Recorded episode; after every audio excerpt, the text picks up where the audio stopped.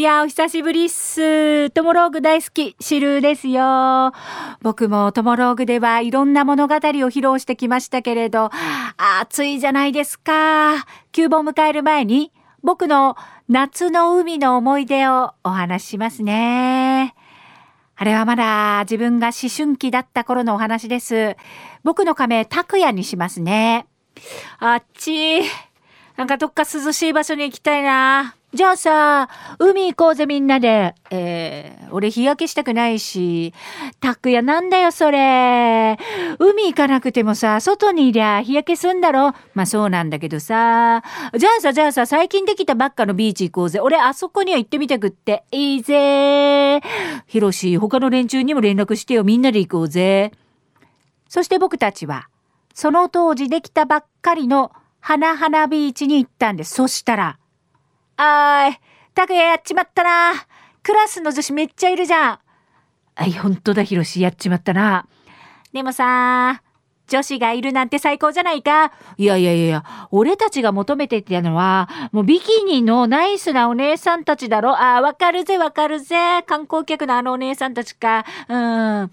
僕たちは妄想で、よだれが出そうに、あ、でさ、でさ、今気づいたんだけどさ、俺たちどうやって泳ぐんだ？普通の格好で来ちゃったな。海パン持ってきてないじゃん。ええそりゃ、全裸だろ。え、ヒロシ何言ってんだ？あんなにクラスの女子がいるのに、全裸で泳げるわけないじゃん。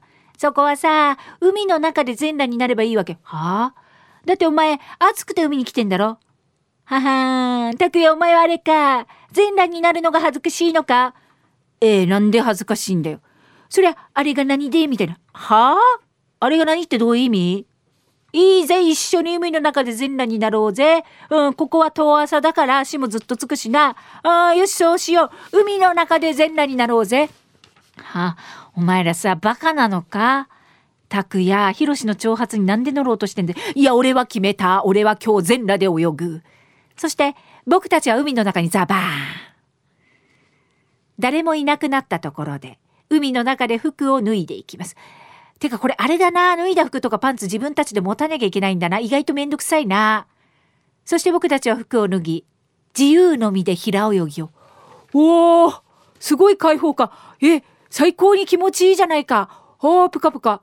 おー、僕たちは同級生の女子がいるベンチの方に、スイスイと泳いでいこうとしていて、その時です。ひろしおーい、ひろし、もうやだ なにこれや、やだもうあん？